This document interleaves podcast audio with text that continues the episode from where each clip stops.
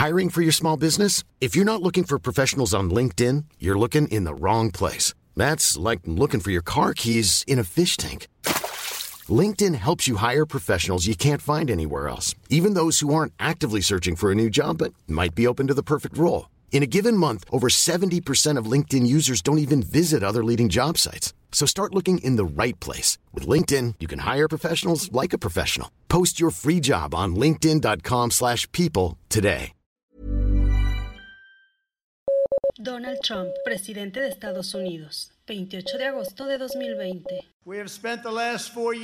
Hemos pasado los últimos cuatro años revirtiendo el daño que Joe Biden infligió durante los últimos 47 años. La mayoría sabíamos que iba a ser esta una convención republicana muy especial, que iba a ser extraña. Resultó más que eso. Todos sabemos los discursos y las propuestas que trae Donald Trump, que son prácticamente las mismas de hace cuatro años, pero lo que nos sorprendió fue que se convirtió en un espectáculo totalmente bizarro, apocalíptico, donde se empezó a hablar, al igual que en la convención de Joe Biden, eh, empezó a hablar de la luz y de la oscuridad, o soy yo o soy el caos. Esto no nos debería de sorprender, son los tweets que a diario lanza Donald Trump. Sin embargo, ver tanta y tanta gente durante cuatro días hablando y diciendo cada cosa lleno de mentiras, de teorías de la conspiración, racismo velado o expuesto, esto pues nos hace ver lo que nos podría esperar de resultar electo Donald Trump. Esto a algunos les parece algo imposible, no lo es tanto porque tenemos un invitado que nos va a hablar, pues se podría decir que es como una bola de cristal, un índice bursátil que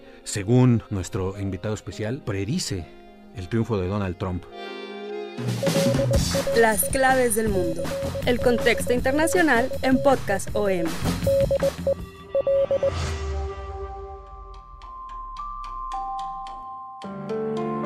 Soy Víctor Hugo Rico, los saludo. Como siempre está mi compañero de sección y amigo Jair Soto. Hola Víctor, muchas gracias por escucharnos una vez más en las claves del mundo. Y sí, Víctor, lo has mencionado bien, esta convención fue muy bizarra, ¿no? Bueno, ya estaba totalmente a la expectativa todo el mundo cómo iba a tratar Donald Trump el discurso previo de Joe Biden. Ahora vemos que sí, que realmente Trump arrancó su campaña y ya está empezando con golpes bajos y duros, pero sobre todo verdades a medias en este discurso en el que se contabilizaron casi 30 tiras en sus propuestas de reelección, aunque sí aclarando que realmente son las mismas de las que escuchamos hace cuatro años, hay una o dos que podrían actualizarse en cuestión migratoria. Desde el lunes que inició esta convención, este conclave republicano, hemos visto que tanto sus simpatizantes, algunos miembros de su gobierno, pero sobre todo la familia, quien eh, respaldó a Donald Trump, vimos a sus cuatro hijos que pasaron al micrófono a hablar sobre las maravillas del gobierno de su padre, ¿no? En estos cuatro años y el cual pedían que se extendiera cuatro años más. Obviamente la figura mayor fue Ivanka Trump, quien le abrió el telón a, su padre Donald Trump y que pues ya muchos analistas ya también la están viendo como posible relevo. Igual no inmediato para eh, cuatro años, pero a lo mejor en un futuro Ivanka Trump dicen que tiene toda esa imagen para eh, ser presidenta. También se está hablando de Mike Pence. Las primeras lecturas que pudimos ver en esta semana republicana, cómo eh, todos estos simpatizantes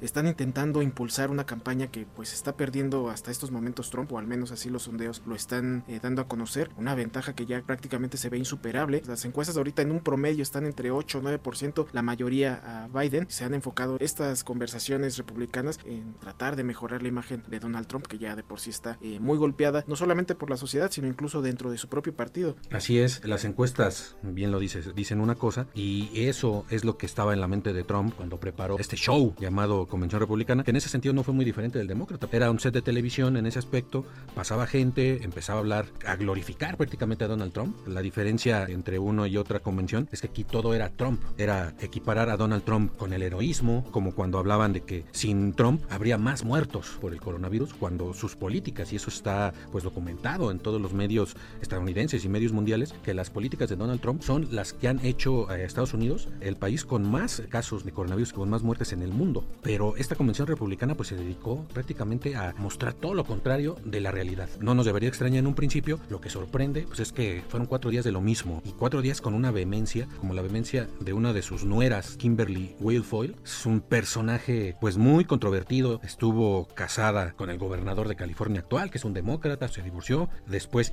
hizo que el hijo de Donald Trump, Don Jr., se divorciara de su esposa, se casó con ella, esto parece como de parándula, pero eh, dice mucho de cómo se manejan las cosas en la familia Trump, no es cualquier cosa porque Trump, su familia la tiene prácticamente toda metida en la Casa Blanca, son sus oídos que están ahí al acecho en la Casa Blanca vigilando todo para que su padre esté contento y esté enterado de todo. Entonces esta mujer, Kimberly Guilfoyle, da un espectáculo realmente apocalíptico, así gritando, hablando de que lo mejor está por venir. Kimberly Wilfoyle en la Convención Nacional Republicana, 28 de agosto de 2020.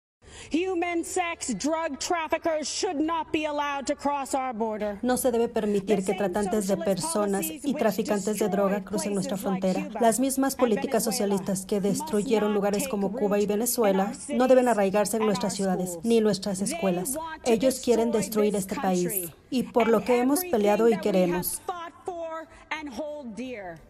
Otro de las personas que hablaron, que también dice mucho del tipo de gente que está buscando Donald Trump, esta familia que en una de las manifestaciones de, por el asesinato de George Floyd a manos de un policía blanco, una caravana de manifestantes pasa enfrente de su casa y esa familia, pues sin deberla ni temerla, sale él con su escopeta, ella con su pistola y empiezan a amenazar a los manifestantes. Cuando ellos solo iban pasando enfrente de su casa, están demandados en la, en la ciudad donde viven y Donald Trump los invita a que hablen a su favor y lo que hablan es una serie de actos de racismo y que lo hagan abiertamente. Esa es la gran diferencia de Donald Trump y eso lo dijo mucho hasta Ivanka Trump. No es cualquier político porque él sí dice la verdad. Y en eso tal vez tenga razón. Trump eh, sí es un político que dice las cosas como son, aunque sea para lo peor, ¿no? Desde el punto de vista de estos temas raciales, esta familia pues dice, esta gente, estos radicales nos quieren quitar nuestras ciudades. Y Joe Biden, junto con estos radicales de Black Lives Matter, están buscando destruir los suburbios. Esto fue una de las frases que más sonaron y que más llamó la atención de toda la prensa estadounidense,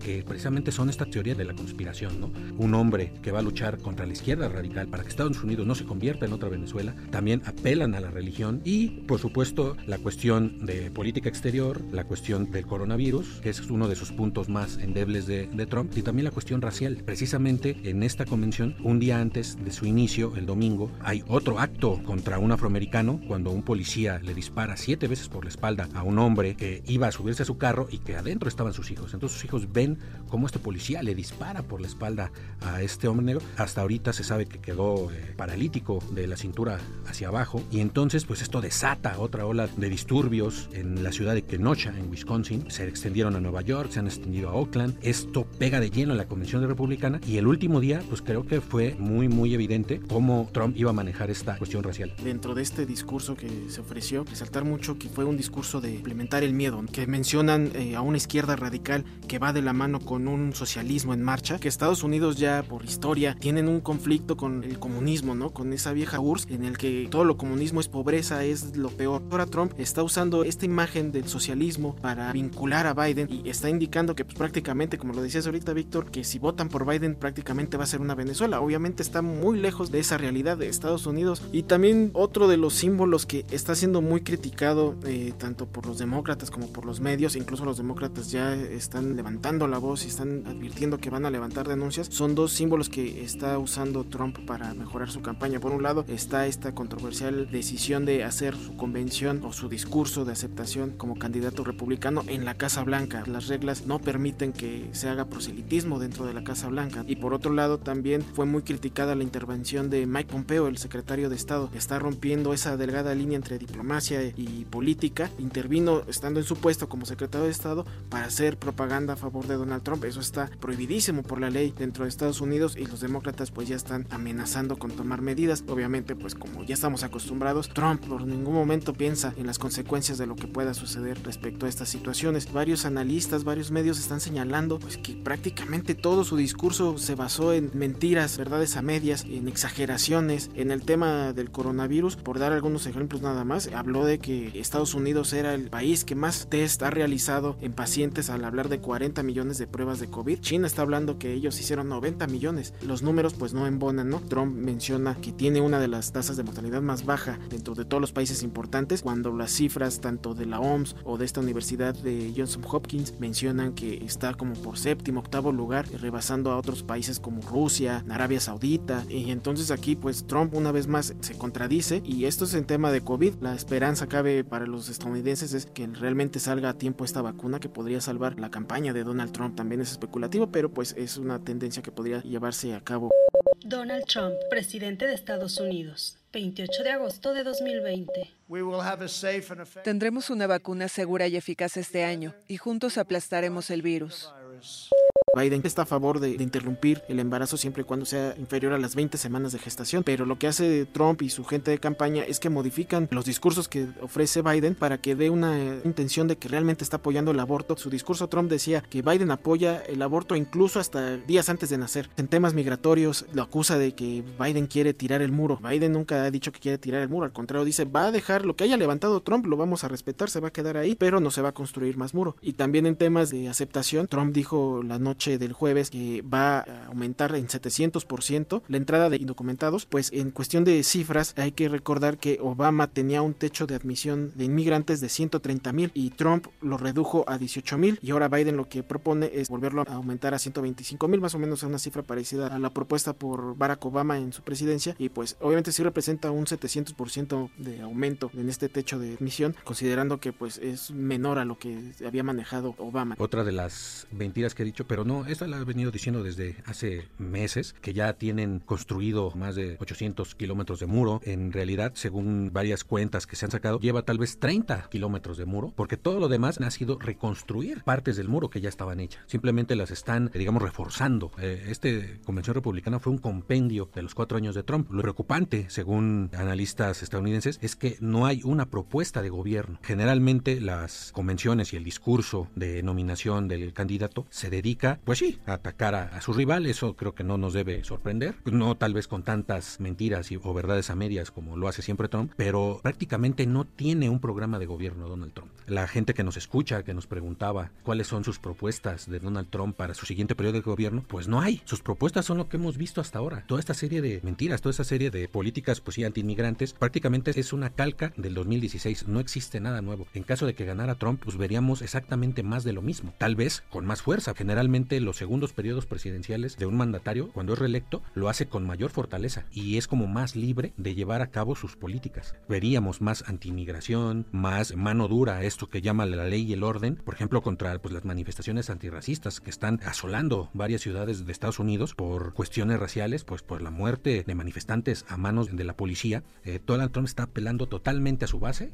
Él confía en que su base es lo va a hacer ganar, porque todo lo que habló no, no pela a los indecisos. Igual tal vez en esta cuestión del aborto, en estas cuestiones que tienen más que ver con la religión que con otra cosa, con los valores religiosos de las personas, pero de ahí en fuera no hay propuesta de Donald Trump. Sin embargo, no debemos descartar para nada que pueda ganar. Y aquí pues entraríamos al terreno económico. Una de las grandes debacles que ha tenido Trump en estos últimos meses con la aparición de la pandemia del nuevo coronavirus fue pues de que Estados Unidos de venir con grandes números de empleo, con grandes números económicos en la bolsa, en todos los índices, con la pandemia se vino abajo todo eso. Prácticamente 3, 4 meses Estados Unidos perdió 40 millones, un poco más de empleos. Entonces, esta era su bandera de Trump para aspirar a un segundo mandato y la perdió. Hay otros índices que pueden decir lo contrario. Sí, y para eso tenemos a un invitado, como les anunciábamos ya, un amigo, también está en la familia OEM, Mario Alavés, bienvenido, muchas gracias. Él es coeditor de la sección de finanzas para el Sol de México. Bienvenido, Mario. Muchísimas gracias, Víctor. Yair, siempre es un gusto estar aquí con ustedes. Gracias por la invitación. Le vamos a jugar un poquito aquí al abogado del diablo. Eh, ustedes nos hablaban acerca de todo el caos que está alrededor de Donald Trump, pero si recordamos el contexto de 2016 no era tan diferente al, que tenemos. Él estaba también en una crisis política, nadie podía pensar en el mundo que pudiera resultar ganador. Sin embargo, y es aquí donde viene el, tema más interesante, hay un indicador bursátil en Estados Unidos que se llama Standard Poor's 500, que es compuesto por las 500 empresas más grandes de Estados Unidos y que representan el mayor valor de bursátil. Este eh, indicador es considerado un termómetro termómetro real del mercado bursátil en Estados Unidos y concentra a las 500 empresas más grandes de la Bolsa de Nueva York y del Nasdaq y representa 80% de toda la capitalización en Estados Unidos. Este indicador, curiosamente, también es retomado como una especie de bola de cristal que da un termómetro muy independiente de las encuestas de salida o de las encuestas de intención de voto que en las últimas nueve elecciones ha atinado a todas y que desde 1928 ha atinado en el 84% de las elecciones. Le atina a 8 de cada 10 elecciones. ¿Cómo funciona esto? El índice Standard Poor's 500 es un indicador bursátil como el IPC de la Bolsa Mexicana de Valores o el, eh, el de la Bolsa Institucional de Valores funcionan con eh, compra y venta, funcionan exactamente de la misma forma que pues, el índice de precios y cotizaciones de la Bolsa Mexicana de Valores con oferta y demanda del mercado bursátil. ¿Cómo predice este indicador el resultado electoral? Se toman en cuenta los últimos tres meses previos a la elección. Esto quiere decir que se tomaría agosto, septiembre, octubre y los primeros días de noviembre. En 2017 el índice Standard Poor's 500 empezó en agosto en 2.163 puntos y cerró la tarde del martes 8 de noviembre en 2.139 puntos, es decir, cerró a la baja. Cuando el índice cierra a la baja en ese periodo, hay alternancia del partido en el poder. Cuando el índice cierra al alza, el partido en el poder se mantiene. Déjame contarte cómo me tocó vivir esa cobertura. Eh, estaba en otro medio, tenía la misma jefa curiosamente. Estábamos platicando por ahí de las 3, 4 de la tarde. Era un, un día de esos extraordinarios en los que habíamos logrado cerrar la edición sumamente temprano. Y entonces eh, estábamos al, al, pendiente de cómo se iba moviendo el tipo de cambio. En ese entonces estaba por 17 o 18 pesos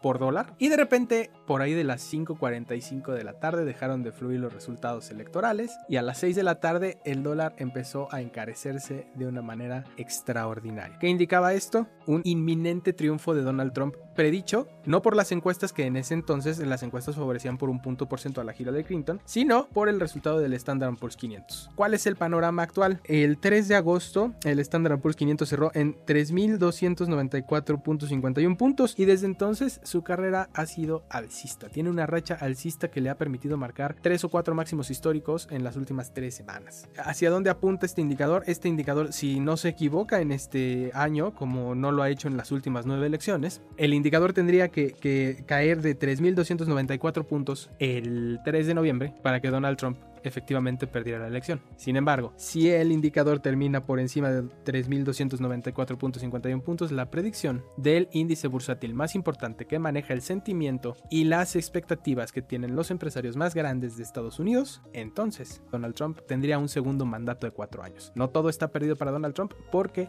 esto puede ser indicador de que los empresarios están muy contentos con los estímulos fiscales que les dio durante su primer mandato y pues bueno, finalmente ellos también tienen un peso muy importante a la hora de decidir. Este es el panorama que tenemos con el Standard Poor's 500. Habrá que ver si los 10 puntos que le lleva Joe Biden serán suficientes para contradecir este resultado del Standard Poor's. Es mucho más antiguo que las encuestas de intención de voto y ha sido mucho más efectivo que las encuestas de intención de voto. Un panorama pues que sí da miedo, ¿no? más que la convención republicana. Pues faltan dos meses. Este año ha sido un año totalmente extraño que rompió con tal vez con una pues, con una racha histórica y no sabemos qué va a pasar después de esta pandemia. Entonces, ese tipo de predicciones se pueden seguir aplicando en, en, este momento, pues ahorita la economía mundial está, y se habla, ¿no? Lo mismo lo dice el Fondo Monetario Internacional, en una gran recesión. ¿Se puede volver a, este, a confiar en estos números para pronosticar un posible triunfo de Donald Trump? Sí se puede porque tendríamos que tomar en cuenta que este indicador es muy selectivo. Toma a las empresas más grandes, a las más representativas y a las más poderosas de Estados Unidos.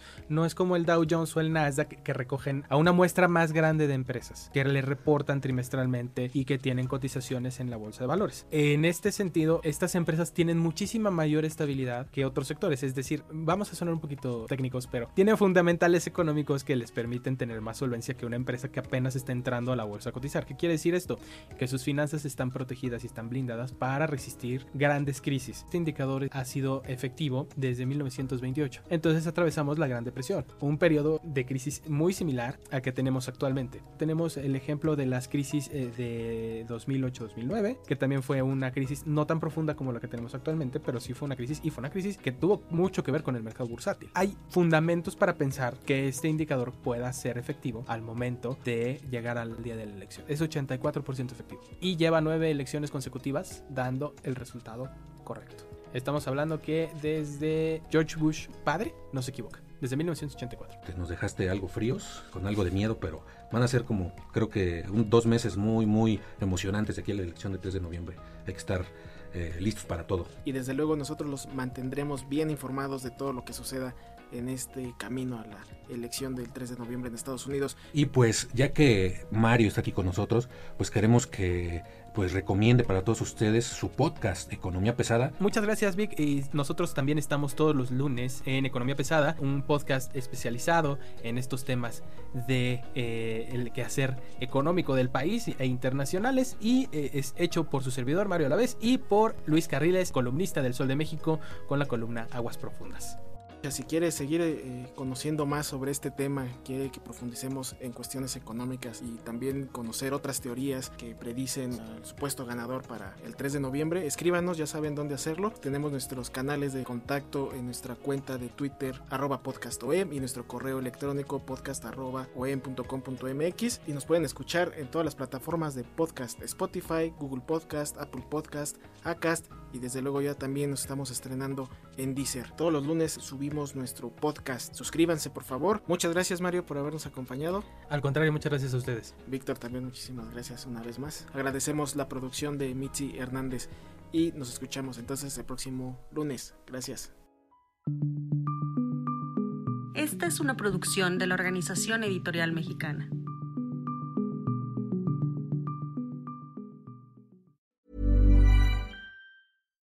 If you're looking for plump lips that last, you need to know about Juvederm lip fillers. With Juvederm Volbella XC and Juvederm Ultra XC, your lip look, whether it's subtle or bold, can last up to one full year with optimal treatment and no additional maintenance. Find a licensed specialist and see if it's right for you at juvederm.com today. That's J U V E D E R M.com. Add fullness to lips in adults over 21 with Juvederm Volbella XC or Juvederm Ultra XC. Do not use if you have severe allergies or a history of severe allergic reactions, or if you're allergic to lidocaine or the proteins used in Juvederm. Tell your doctor if you have a history of scarring or taking medicines that decrease the body's immune response or that can prolong bleeding. Common side effects include injection site redness, swelling, pain, tenderness, firmness, lumps, bumps, bruising, discoloration, or itching. As with all fillers, there's a rare risk of unintentional injection into a blood vessel, which can cause vision abnormalities, blindness, stroke, temporary scabs, or scarring. For full important safety information, visit juvederm.com.